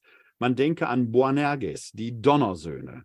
Man denke an Maria von Magdala. Magdala wird oft mit Migdal, einem Ort identifiziert, der historisch nicht nachweisbar ist. Migdal heißt aber einfach auch nur Turm. Es könnte sein, dass Maria Magdala, könnte sein wohlgemerkt, eine Spitznamenbezeichnung durch Jesus ist, dass Maria wie ein Turm zu ihm steht und wie ein Turm auch das Evangelium als Auferstehungszeugen verkündet hat. Könnte sein. Bisschen spekulativ, aber ich halte da durchaus einiges für, dass das so sein könnte. Dann könnte eben Jakobus, der Herrenbruder, durchaus ein Zeichen sein, dass der Sohn des Alpheus vielleicht in einer besonderen emotionalen Nähe zu Jesus stand, ihm wie ein Bruder war. Denn Jesus sagt ja seinen, seiner Herkunftsfamilie, wer Geschwisterlichkeit, Familiarität ergibt sich nicht mehr aus Blutsverwandtschaft, sondern wer mir nachfolgt und mir dient, der ist mir Bruder und Schwester. Sie ist historisch nicht leicht zu entscheiden. Ich persönlich halte einiges dafür, dass der Jakobus mit dem Paulus zu tun hatte, möglicherweise der Alpheus ist, wie auch immer. Unter den Aposteln selber zu Lebzeiten Jesu, unter den Zwölfen, waren Petrus, Jakobus und Johannes so eine Art Inner Circle und das setzt sich über das irdische Leben Jesu in die Urgemeinde hinfort, wo die durchaus auch eine solche Möglichkeit hatten. Unter denen scheint Petrus nochmal eine besondere Sprecherfunktion gehabt zu haben. Dafür spricht die Notiz, und die möchte ich einbinden, die berühmte aus dem Matthäusevangelium, die gerade in der römisch-katholischen Tradition natürlich dann oft als Einsetzung eines vermeintlichen Papstamtes gewertet wird, was aber außer den römisch-Katholiken von, keinem, von keiner anderen Konfession, auch von den Orthodoxen so nicht gutiert wird. Und das aus, wie wir gleich sehen werden, äh, durchaus nachvollziehbarem Grund. Wir sind da im 16. Kapitel des Matthäusevangeliums und dann kommt das sogenannte äh, Messias-Bekenntnis des Petrus ab Vers 13. Als Jesus in das Gebiet von Caesarea Philippi kam, fragte er seine Jünger und sprach, für wen halten die Menschen den Menschensohn? Sie sagten, die einen für Johannes den Täufer, andere für Elia, wieder andere für Jeremia und sonst einen Propheten. Da sagte er zu ihnen, ihr aber, für wen haltet ihr mich? Simon Petrus antwortete und sprach, du bist der Christus, der Sohn des e-, lebendigen Gottes. Jesus antwortete und sagte zu ihm, selig bist du, Simon Barjona, denn nicht Fleisch und Blut haben dir das offenbart, sondern mein Vater im Himmel. Ich aber sage dir, du bist Petrus und auf diesem Felsen werde ich meine Kirche bauen und die Pforten der Unterwelt werden sie nicht überwältigen. Ich werde dir die Schlüssel des Himmelreiches geben. Was du auf Erden binden wirst, das wird im Himmel gebunden sein. Was du auf Erden lösen wirst, das wird im Himmel gelöst sein. Dann befahl er den Jüngern, niemandem zu sagen, dass er der Christus sei. Ist doch wunderbar, ist doch eindeutig. Hier wird Petrus als außergewöhnliche Person vom Herrn da selbst eingesetzt, mit der Bind- und Lösegewalt versehen, wie der Papst sie heute auch noch ausübt. Die Pforten der Unterwelt werden diese Kirche nicht überwältigen. Da ist er doch, der Stifterwille. Ja, wie sehr die Pforten der Unterwelt da wirken können, wird man wenige Verse später sehen. Und leider wird das immer übersehen. Wir brauchen nämlich hier nur schauen, da gibt es nämlich direkt im Anschluss die Verse 21 folgen. Da liegt nichts dazwischen, das geht sofort weiter. Von da an begann Jesus seinen Jüngern zu erklären, er müsse nach Jerusalem gehen und von den Ältesten und Hohepriestern und Schriftgelehrten vieles erleiden. Er müsse getötet und am dritten Tage auferweckt werden. Da nahm ihn Petrus beiseite und begann ihn zurechtzuweisen und sagte, das soll Gott verhüten, Herr, das darf nicht mit dir geschehen. Jesus aber wandte sich um und sagte zu Petrus, tritt hinter mich, du Satan. Ein Ärgernis bist du mir, denn du hast nicht das im Sinn, was Gott will, sondern was die Menschen wollen. Gerade eben noch eingesetzt als Fundament der Kirche, jetzt schon rausgeschmissen als vermeintlicher Satan. Leider wird das, dieser Zusammenhang des, äh, des Textes dann doch in den Argumenten, was den Stifterwillen Jesu angeht, ein wenig unterschlagen. Gerade noch hieß es, die Pforten der Unterwelt sollen sie nicht äh, überwältigen. Und hier wird Petrus selbst als Satan beschimpft, weil er nicht das im Sinn hat, was Gott will, sondern die Menschen wollen. Das heißt, ambivalent, nicht so ganz leicht. Wer also eine Kirche starr bauen möchte, und vergisst, dass das eigentlich ein Methodos, dass Kirche ein Weg ist, ist sehr schnell in der Gefahr, am Willen Gottes vorbeizulaufen. Dass die Kirche ein Weg ist und sich selbst als Weg, als Methode versteht, können wir schon in der frühen Kirche da selbst sehen. Wenn wir nämlich zum Beispiel in die Apostelgeschichte hineinschauen, da gibt es jetzt viele verschiedene Stellen. Ich habe jetzt exemplarisch eine ausgesucht, wenn ich das richtig heute rausgesucht habe, übernehme ich jetzt aber keine Garantie, ist es die erste Stelle in der Apostelgeschichte, wo sich die Wendung findet, dass die Kirche, Kirche kann man da eigentlich gar nicht sagen, sich selbst als Weg bezeichnet. Wir sind da in der Apostelgeschichte, ich blende wieder die äh, Bibelseite ein muss den Text jetzt einrufen. Wir sind in der Apostelgeschichte und da im neunten Kapitel direkt am Anfang ist eigentlich eine Geschichte, wo es um die Bekehrung des Saulus Paulus geht. Das ist jetzt nicht unser Thema, das können wir ein andermal gerne äh, thematisieren.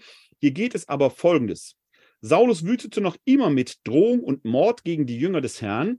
Er ging zum hohen Priester und erbat sich von ihm Briefe an die Synagogen in Damaskus, um die Anhänger des Weges Jesu, Männer und Frauen, die er dort findet, zu fesseln nach Jerusalem zu bringen. Mir geht es jetzt nicht um die Verfolgungssituation der Kirche. Mir geht es um diese Bezeichnung, die wir in der Apostelgeschichte häufiger finden. Die Apostelgeschichte findet, bezeichnet das, was wir heute als Kirche bezeichnen würden, mit der Umschreibung der Weg Jesu. Kirche ist kein Gebäude. Kirche ist keine starre Größe.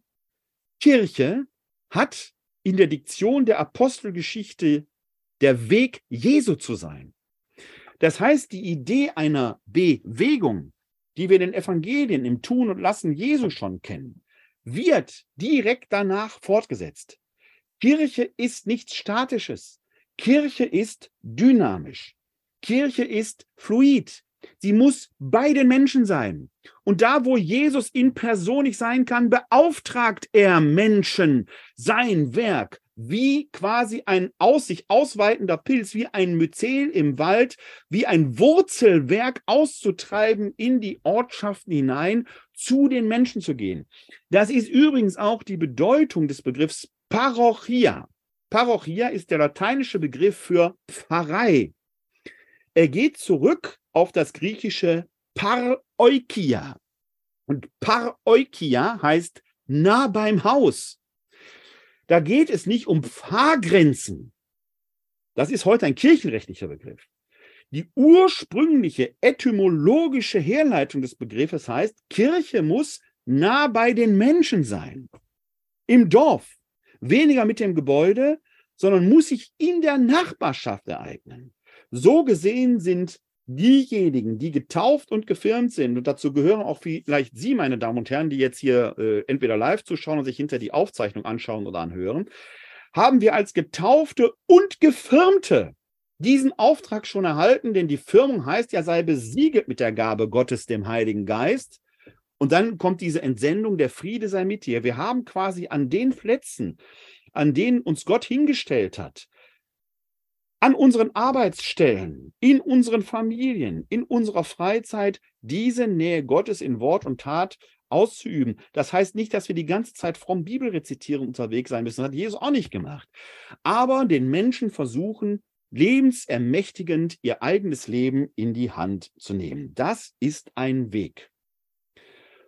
Und da spielt eben der berühmte Saulus Paulus eine wichtige Rolle. Denn der geht jetzt über das Volk Israel hinaus zu den Heiden. Es gab damals, ja, in Jerusalem die Urgemeinde. Man gründete an dem Ort des heiligen Geschehens von Kreuztod und Auferstehung die zentrale Gemeinde wo sich offenkundig auch die zentralen Autoritäten, teilweise eben die zwölf, versammelten. Es gab aber schon sehr früh ein zweites christliches Zentrum in Antiochia. Antiochia heißt heute Antakia und das ist wirklich brandtagesaktuell, weil Antakya in dem Sektor liegt, wo jetzt dieses furchtbare Erdbeben sich gestern ereignet hat. Hat natürlich nichts miteinander zu tun, aber ich möchte das hier erwähnen, weil meine Gedanken durchaus bei den Menschen äh, in Nordsyrien und der Südosttürkei sind, die dort gerade Furchtbares erleben müssen. Denn dieser, dieser Landstrich, diese, äh, diese äh, Landschaft ist uns Christen etwas Heiliges, weil weite Teile der frühchristlichen Geschichte sich dort zugetragen haben. Also das heutige Antakia ist das antike Antiochia und dort gründete sich eine Gemeinde, ursprünglich von Judenchristen, die jetzt entdeckten, Jesus stirbt nach der Tora wie ein Gottverlassener am Kreuz, wird aber von Gott trotzdem gerettet. Deswegen setzt Gott das Zeichen, nicht mehr das Halten der Tora alleine macht selig und glücklich, sondern die Tora verliert ihren Wert nicht, aber es gibt jetzt die Möglichkeit auch für Nichtjuden, die die Tora nicht halten müssen, äh, in die Gerechtigkeit Gottes zu gelangen. Ganz berühmt der Satz des Paulus, 5. Kapitel, Vers 21, 2. Korintherbrief. Er hat den, der keine Sünde kannte, für uns zur Sünde gemacht, damit wir Gerechtigkeit Gottes würden in ihm. Hoch verschlüsselt, aber der Sache nach sagt er genau das schlussendlich aus. In Antiochia fing man deshalb an, Heiden zu missionieren. Und diese Heidenmission stieß aber auf Widerstand, weil es für Juden, auch für Judenchristen, eigentlich nicht möglich war, mit Heiden zu verkehren, ohne sich rituell unrein zu machen. Und da gab es eine Sollbruchstelle. Paulus steht jetzt für die Heidenmission. Er ist nicht der alleinige Vertreter, aber er ist der, ein sehr exponierter Vertreter, der uns dann durch seine Briefe auch vertraut ist. Und dann gab es in Jerusalem die, auch um den Zwölferkreis, die dann äh, sich dagegen wandten. Wer hat denn jetzt recht?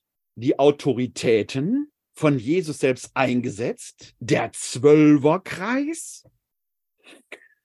Oder die, die nicht direkt den Zwölf angehören, die aber doch Christen sind, die aus dem Volke? Was da geschieht, schauen wir uns jetzt einmal an, in der autobiografischen Notiz des Paulus. Sie ist sicherlich ein bisschen parteiisch gefärbt, weil Paulus die eben autobiografisch schreibt, aber sie ist natürlich aus eigenem Erleben geschrieben. Da sind wir im Galaterbrief, die Kapitel, das Kapitel 2, die Verse 1 bis 10. Da heißt es folgendermaßen. Muss eben warten, bis die Seite aufruft. Da ist sie. 14 Jahre später ging ich, ich ist jetzt hier Paulus, 14 Jahre später ging ich wieder nach Jerusalem hinauf, zusammen mit Barnabas. Ich nahm auch Titus mit. Ich ging hinauf aufgrund einer Offenbarung, legte der Gemeinde und im Besonderen den Angesehenen das Evangelium vor, das ich unter den Völkern verkünde. Ich wollte sicher sein, dass ich nicht ins Leere laufe oder gelaufen bin. Keine Zäsur. Die Angesehenen sind die Gemeindeleiter. Dazu gehören mit Sicherheit die zwölf, vielleicht auch andere Auferstehungszeugen, die also vor Paulus schon in der Bewegung Jesu waren. Paulus bekennt im zweiten Korintherbrief, Kapitel 5, Vers 17, dass er Jesus nicht dem Fleische nach kannte. Das ist ein Manko seines apostolischen Selbstbewusstseins, dass er in Anführungszeichen nur ein Auferstehungszeuge ist, dass der Auferstand sich ihm offenbart hat. Der Zwölferkreis, mindestens der Zwölferkreis, hat ihm voraus, dass sie auch den irdischen Jesus kannten. Deshalb sind sie angesehen und Paulus anerkennt deren Autorität. Er legt ihnen sein Evangelium vor, damit er nicht in die Irre läuft. Also die Apostolizität dieser Qualität wird von Paulus anerkannt. Doch nicht einmal mein Begleiter Titus, der Grieche ist, wurde gezwungen, sich beschneiden zu lassen. Denn was die falschen Brüder betrifft, jene Eindringlinge, die sich eingeschlichen hatten, um die Freiheit, die wir in Christus Jesus haben, auszuspähen und uns zu versklaven, so haben wir uns ihnen keinen Augenblick unterworfen und ihnen nicht nachgegeben, damit euch die Wahrheit des Evangeliums erhalten bleibe. Aber auch von denen, die Ansehen genießen, was sie früher waren, kümmert mich nicht. Gott schaut nicht auf die Position. Auch von den Angesehenen wurde mir nichts auferlegt. Also Paulus anerkennt die Autorität der Angesehenen und gleichzeitig relativiert er sie. Er streitet für seine Sache. Im Gegenteil, sie sahen, dass mir das Evangelium für die Unbeschnittenen anvertraut ist, wie dem Petrus für die Beschnittenen. Denn Gott, der Petrus die Kraft zum Aposteldienst unter den Beschnittenen gegeben hat, gab sie mir zum Dienst unter den Völkern, und sie erkannten die Gnade, die mir verliehen ist. Deshalb gaben Jakobus, Moment, deshalb gaben Jakobus, das kann jetzt eben nicht Jakobus sein, der aus dem Evangelium stammt, weil der zu dem Zeitpunkt schon tot ist, muss ein anderer Jakobus sein. In meiner Lesart der Sohn des Alpheus, in der Lesart der Mehrheit der Exegeten der leibliche Bruder Jesu. Große Frage, noch unentschieden. Deshalb gaben Jakobus, Kephas und Johannes, die als Säulen Ansehen genießen, mir und Barnabas die Hand zum Zeichen der Gemeinschaft. Wir sollten zu den Heiden gehen, sie zu den Beschnittenen. Nur sollten wir an die Armen denken und das zu tun, habe ich mich eifrig bemüht. Soweit die Worte des Paulus. Danach kommt zum korinthischen Zwischenfall, wo Paulus, zum antiochenischen Zwischenfall, wo Paulus sich dann auch leiblich, leibhaftig tatsächlich mit dem Petrus anlegt. Andere Geschichte. Für uns hier wichtig. Paulus anerkennt die besondere Autorität der Zwölf, die unzweifelhaft ist. Und man könnte sagen, in der Folge eben auch die Autorität eines Episkopates, der sich durch die apostolische Sukzession auf die Apostel zurückführt. Aber das alleine ist es nicht. Paulus kämpft für seine Sache und man kommt zu einer Synode zusammen. Denn Syn, Hordos, da steckt wieder Hordos drin, der Weg, nämlich zusammen unterwegs zu sein.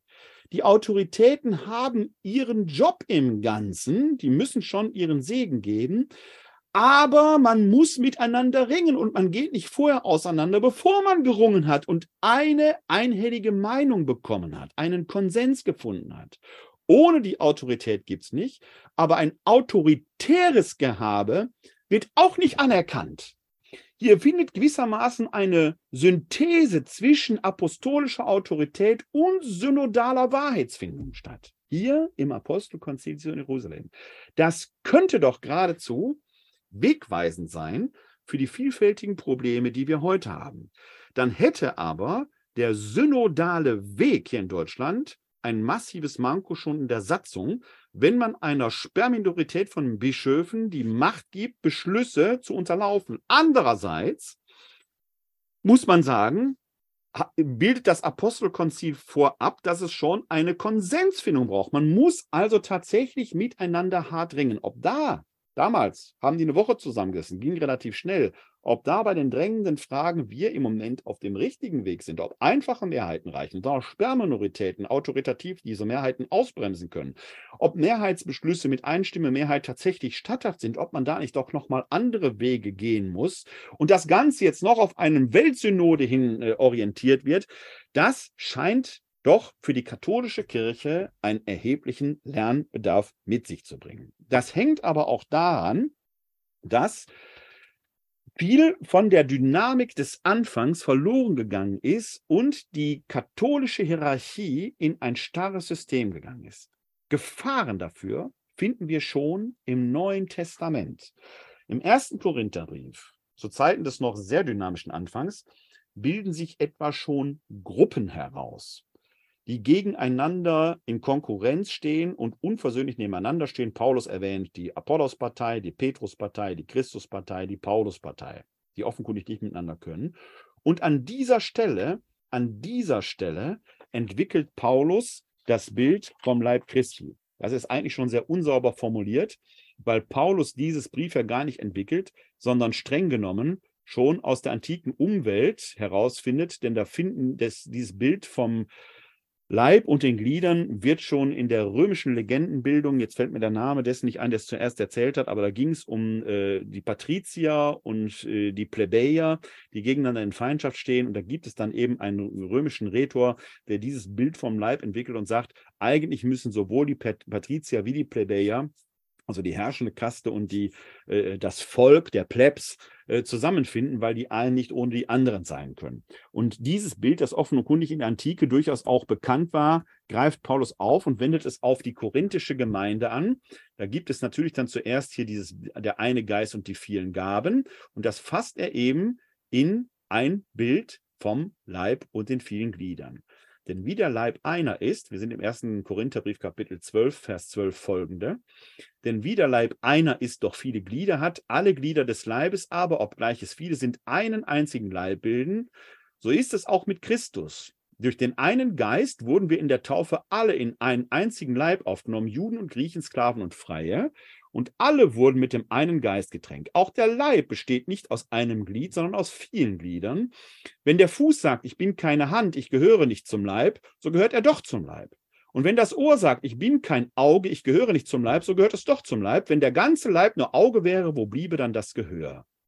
Wenn er nur Gehör wäre, wo bliebe dann der Geruchssinn? Nun aber hat Gott jedes einzelne Glied so in den Leib eingefügt, wie es seiner Absicht entsprach. Wären alle zusammen nur ein Glied, wo bliebe dann der Leib? So aber gibt es viele Glieder und doch nur einen Leib.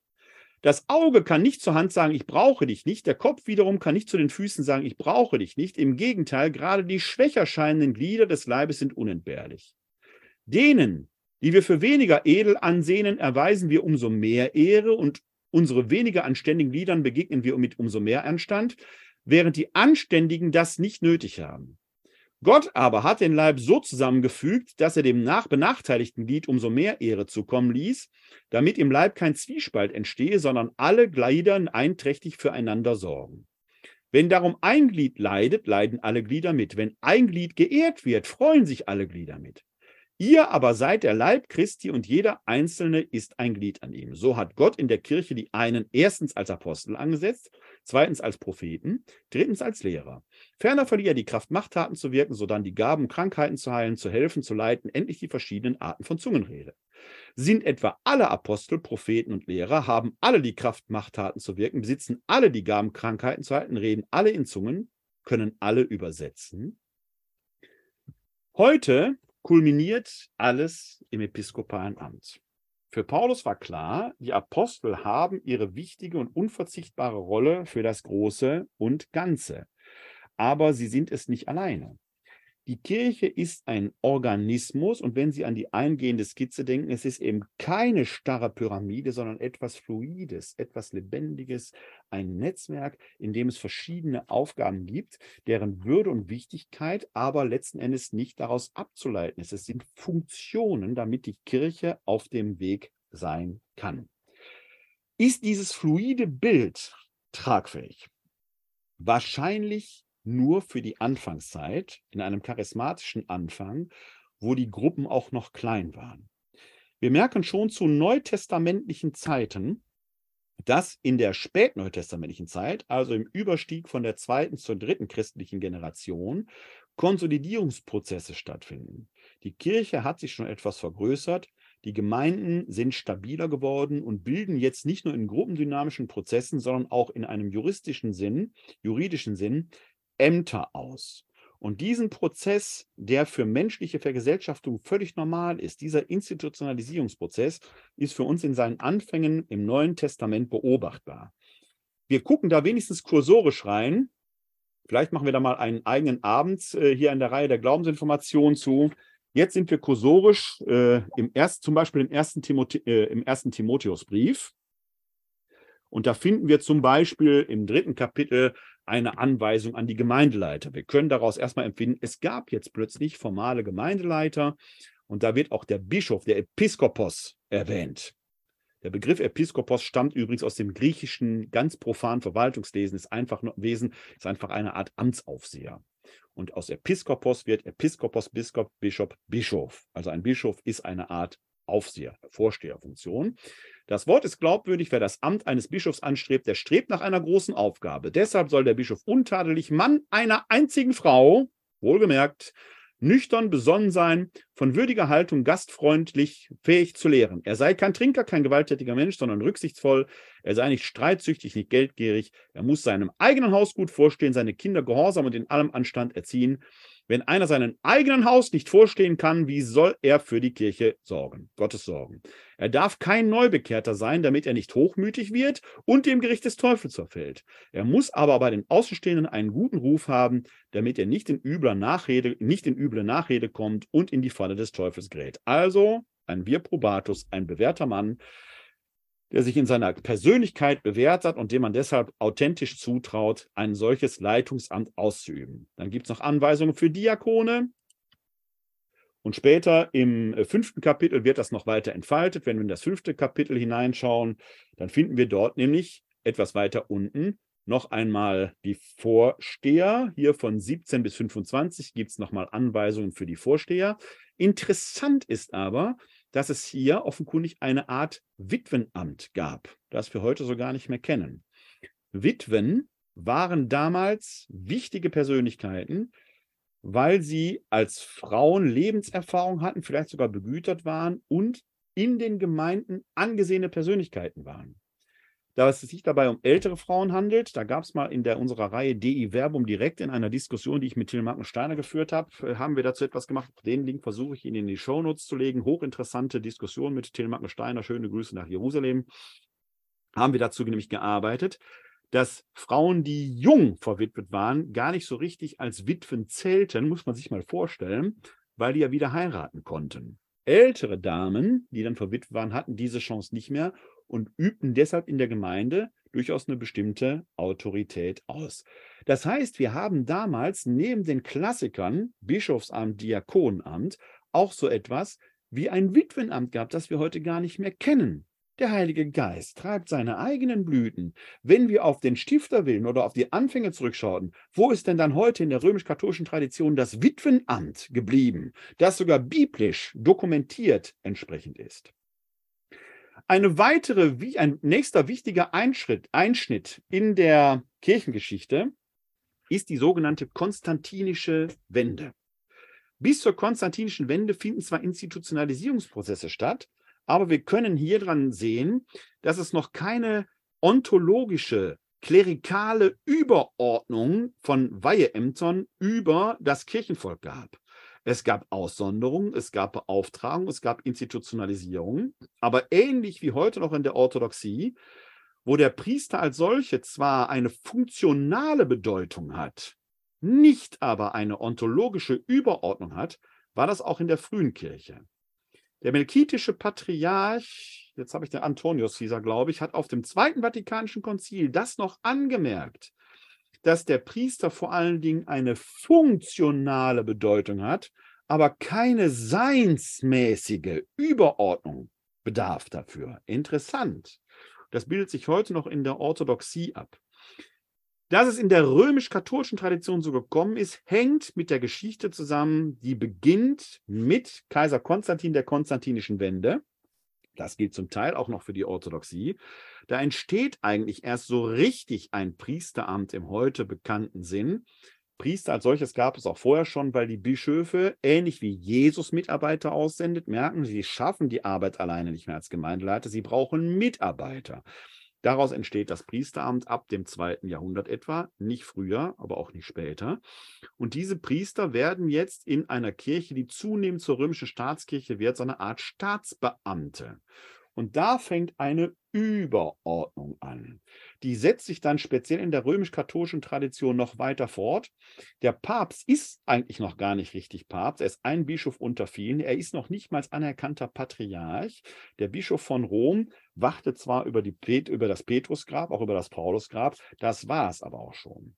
Im Jahr 1075 gibt es da dann einen ganz wichtigen Einschnitt, weil dort Papst Gregor VII. den Diktatus Papae erlässt. Und dieser Diktatus Papae, es gibt sogar eine zeitliche Koinzidenz zum Schisma mit der orthodoxen Kirche 1054, war also eine Zeit, wo offenkundig das römisch-katholische Selbstbewusstsein erwacht, wacht in diesem Diktatus Papae. Ich bild, äh, blende Ihnen mal ein Bild des Originals ein. So sah der äh, im Original aus hat eine Reihe von verschiedenen äh, äh, Paragraphen. Äh, vielleicht lege ich Ihnen da auch den Link in die Show, dass Sie sich den als Ganzes mal angucken können in einer lateinischen mit deutschen Übersetzung. Und auf diesem Diktatus Papae finden wir zum Beispiel unter der Nummer 16 folgenden Satz, dass keine Synode ohne sein Geheiß universal genannt werden darf. Das alleine kann nur der Papst veranlassen. Ich habe das herausgesucht, weil wir ja gerade bei dem Apostelkonzil genau das hatten die Anerkenntnis der Autoritäten, die aber nicht autark reagieren, sondern mit den Volk, mit den anderen synodal einen gemeinsamen Weg, eben ein Synhodos, einen gemeinsamen Weg finden müssen. Der Diktatus Papae stärkt jetzt die päpstliche Autorität auf eine Weise, dass der Papst einfach sagt, ohne mich läuft nichts, ich bestimme, was geht. Das setzt sich in der römisch-katholischen Tradition weiter fort und findet dann den nächsten großen Höhepunkt in dem Ersten Vatikanischen Konzil mit der Dogmatisierung der päpstlichen Unfehlbarkeit. Der Papst steht jetzt über allen Dingen. Jetzt bildet sich im Jahr 1870, vorher ist das noch viel fluider, muss man sich vorstellen. Im Jahr 1870 bildet sich dieses pyramidale Bewusstsein, eine pyramidale Hierarchie aus, die uns als Kirche bis heute beschäftigt und von der ich glaube, dass sie auf schwankenden Füßen steht. Denn wenn Sie nochmal dieses Bild von der Eingangsskizze wählen, das Volk unten trägt das. Wenn das Volk weggeht, bricht die Pyramide in sich zusammen. Die ist hohl. Die verliert ihre Stabilität. Das Volk ist das Fundament. Und eine kirchliche Hierarchie, ein klerikalistisches Bewusstsein, das das nicht anerkennt, wird in sich zusammenfallen. Man muss also dringend dagegen steuern. Was also ist der Stifterwille? Was also heißt es, wenn wir danach fragen, welche Hierarchie braucht die Kirche denn? Ich hoffe, es ist deutlich geworden hier im Laufe meines Vortrages, dass Jesus keine Institution gestiftet hat, ja vielleicht noch nicht mal eine Institution gewollt hat.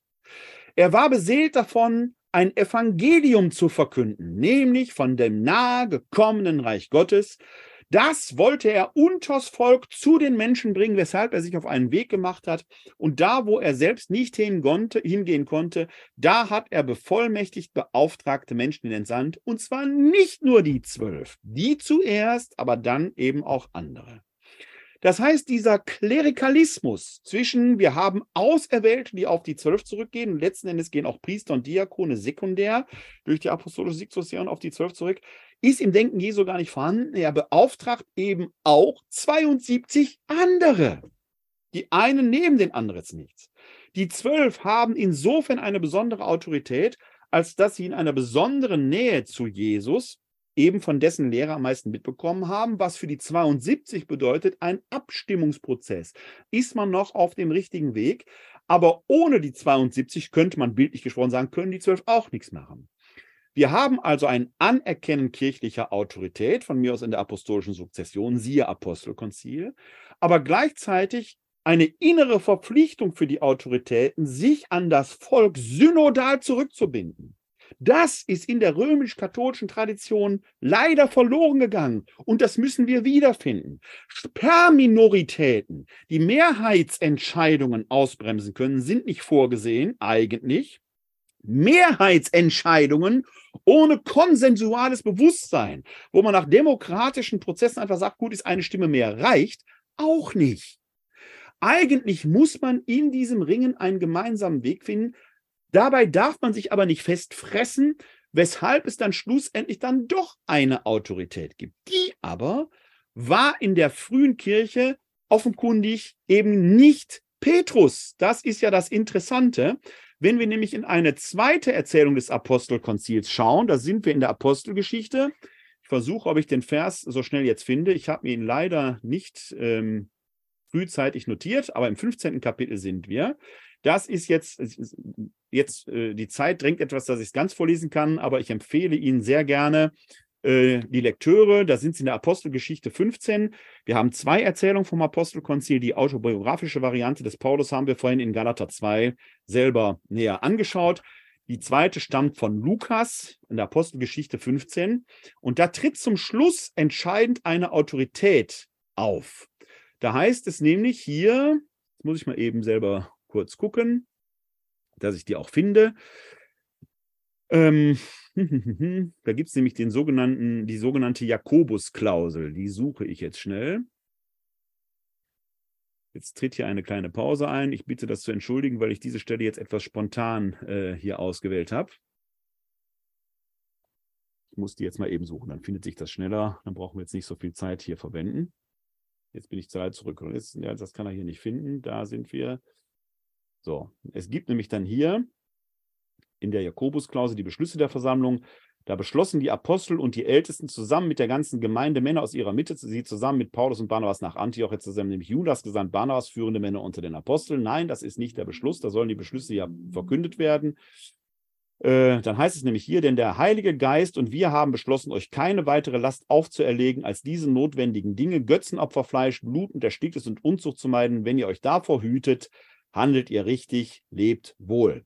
So, und diese, dieser Beschluss, diese sogenannte Klausel, wurde von Jakobus eingefügt. Wir haben ja vorhin Petrus, Jakobus und Johannes gehabt. Und diese Klausel wurde schlussendlich nach der Beratung von Jakobus dann doch hineingefügt. Das heißt, die Autorität als solches hat durchaus ein gewisses, ich will nicht sagen Vetorecht. Vetorecht würde ja heißen Behinderung. Sie hat ein Gestaltungsrecht. Innerhalb dessen, was besprochen wird, hat die Autorität ein Gestaltungsprinzip und das ist in einer gewissen Weise durchaus auch legitim, weil die Autorität für die Ursprünglichkeit der Lehre, für die Verbindung zu den Ursprüngen gerechtfertigt ist. Denn diese sogenannte Jakobus-Klausel hat dann nämlich die Funktion, die Rückbindung an die jüdischen Ursprünge zu gewährleisten. Das, was wir als Tradition bezeichnen würden. Zum Thema Tradition jetzt schon ein äh, kleiner Werbeblock. Am kommenden Dienstag, von heute aus gesehen, ist das, wenn ich das richtig rechne, ich glaube, der 14. Februar, werden Till Magnustein und ich wieder im Rahmen der Reihe DE Werbung hier live im Internet diskutieren. Dann geht es nämlich um den Traditionsbegriff überliefert, was empfangen wurde. Was ist eigentlich Tradition? Frage also, welche Hierarchie braucht die Kirche? Hierarchie ist eine heilige Ordnung. Eine heilige Ordnung, die erstarrt ist in einem pyramidalen System, wird zusammenbrechen, wenn das Fundament verschwindet. Wir müssen wieder lernen, auf den Stifterwillen Jesu uns zu besinnen. Und das nehme ich jetzt in, leicht ironische Anführungszeichen, weil es diesen Stifterwellen in dieser Reihenform so gar nicht gibt der sich auf den Weg zu den Menschen gemacht hat. Die Kirche wird vom Zweiten Vatikanischen Konzil in der großartigen Konstitution Lumen Gentium als Werkzeug und Mittel Gottes bezeichnet, das Evangelium zu den Menschen zu bringen. Kirche ist nicht Institution, Kirche ist Methodos, Methode der Verkündigung. Die institutionelle Gestalt der Kirche, die Hierarchie muss so gestaltet sein, dass sie durch die Zeiten, in den Zeiten genau diesem Auftrag Jesu gerecht werdet, nämlich das Evangelium zu den Menschen zu bringen und dort gelegen oder ungelegen eben entsprechend zu verkünden. Das mag gewesen sein durch die Jahrhunderte, dass es in der klassisch-hierarchischen Form, wie wir sie kennen, so funktioniert hat. Das war vielleicht wirklich Wirken des Heiligen Geistes. Gegenwärtig offenkundig brauchen wir neue Formen, die diesem Auftrag gerecht werden. Das kratzt nicht an den Autoritäten, die ja in der biblischen Tradition durchaus ihre Funktion haben, aber das Gehabe der Autoritäten muss sich neu rückbinden, offenkundig an eine synodale Form. Damit sind wir genau bei dem, was das Apostelkonzil war. Anerkenntnis der Autorität, aber Rückbindung der Autorität an synodalen Konsens. Einfache Mehrheiten funktionieren aber eben nur bei kleinen Gruppen. Das ist der Vorteil des Apostelkonzils damals gewesen, dass es eine kleine Gruppe war. Heute bei einer Kirche, die äh, in der Christenheit gesamt 2,4 Milliarden Menschen umfasst, wird man da sicherlich nochmal andere Formen finden müssen. Man wird vielleicht auch nicht so ganz schnell agieren können.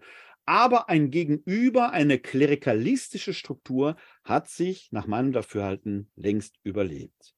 Ja, wir brauchen Ämter. Jede Gesellschaft, jede Gruppierung erlebt solche soziologischen Institutionalisierungsprozesse. Aber ich glaube, dass die Ordnung der Kirche nicht mehr klerikalistisch sein darf, weil die Menschen sich selbst ermächtigt haben und diesen Klerikalismus nicht mehr gutieren. Wir brauchen eine Kirche, die bei den Menschen ist. Wie könnte das in der Zukunft sein? Vielleicht brauchen wir ein neues Bewusstsein dass es Ämter auf Zeit gibt.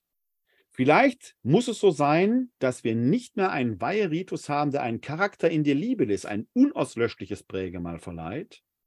Vielleicht kann das nur sein, wirklich für bewährte Männer und ich füge hinzu und Frauen, denen man das aufgrund von Lebenserfahrung zutraut, dann auch tatsächlich dauerhaft zu machen.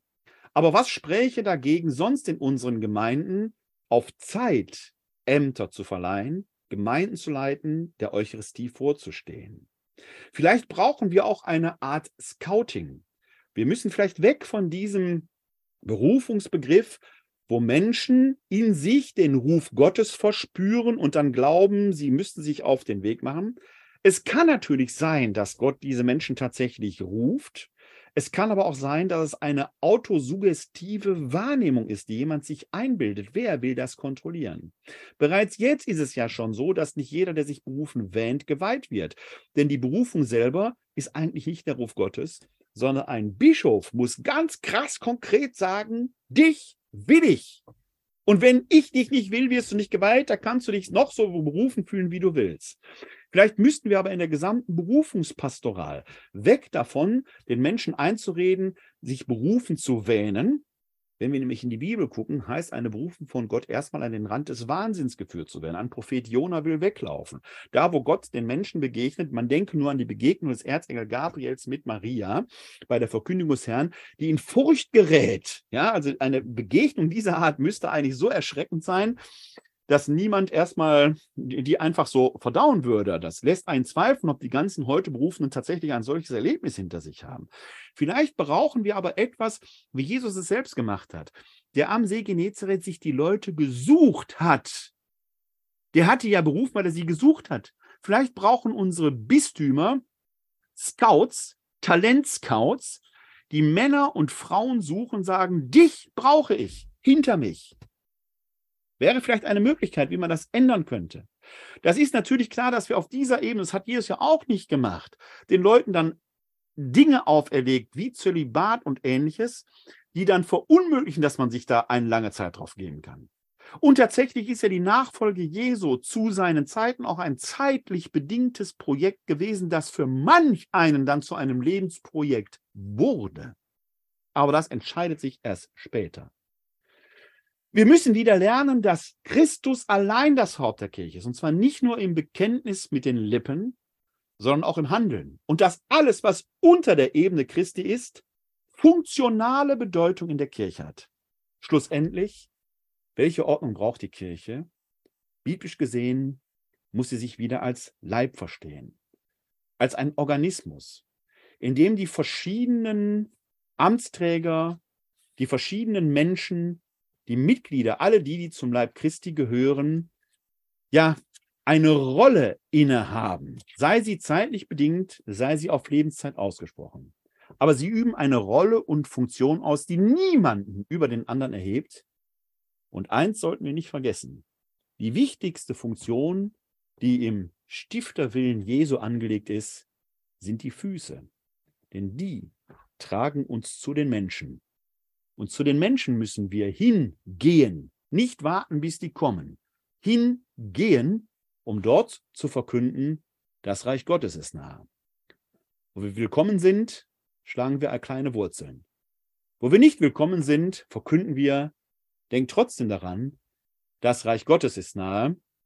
Und dann ziehen wir weiter, um es weiter zu verkünden. Wer wahrhaft Christ ist, ist, egal ob geweiht oder ungeweiht, man muss unterwegs sein. Man darf nicht kleben bleiben, man darf sich nicht hinsetzen. Vor allen Dingen darf man sich nicht einbilden, ich habe die dritte Weihestufe. Vielleicht sind wir aus der Zone Zero da viel näher dran. Denn Christus hat uns in der Zone Zero gesagt, wer euch sieht, sieht mich. Einen besseren Auftrag kann es nicht geben. Das ist das, was ich Ihnen heute mitgeben wollte. Wir sind jetzt schon zehn Minuten eigentlich über die Zeit, aber die, die hier im Webinar da selbst sind, haben vielleicht noch die eine oder andere Frage. Wenn Sie möchten, soll Ihnen das nicht genommen werden, können Sie natürlich sehr gerne Ihre Frage jetzt hier eintragen. Ich sehe, dass jetzt keine Fragen da sind entweder habe ich so einleuchtend gesprochen, dass alles klar ist, oder man traut sich nicht, wie auch immer. Wenn Sie Fragen haben, schicken Sie mir sehr gerne eine E-Mail, äh, auch wenn Sie andere Rückmeldungen zu dieser Folge haben, an info-katholische-citykirche-wuppertal.de. Ansonsten freue ich mich, wenn Sie in zwei Wochen wieder dabei sind, nämlich am 22. Februar, dann ist schon Aschermittwoch. Und dann werden wir uns ein weiteres interessantes Thema anschauen, auch typisch katholisch. Dann geht es um die Frage, gibt es die Erbsünde? Das Thema lautet dann, Adam und Eva lernen zwischen Gut und Böse zu unterscheiden über den Segen des sogenannten Sündenfalls. Ich freue mich schon darauf. Ihnen allen da draußen sage ich, bleiben oder werden Sie gesund. Helfen Sie anderen, gesund zu bleiben oder zu werden. Verkündet, das Reich Gottes ist nahe. Und dazu wünsche ich Ihnen mein herzlichstes Glück auf.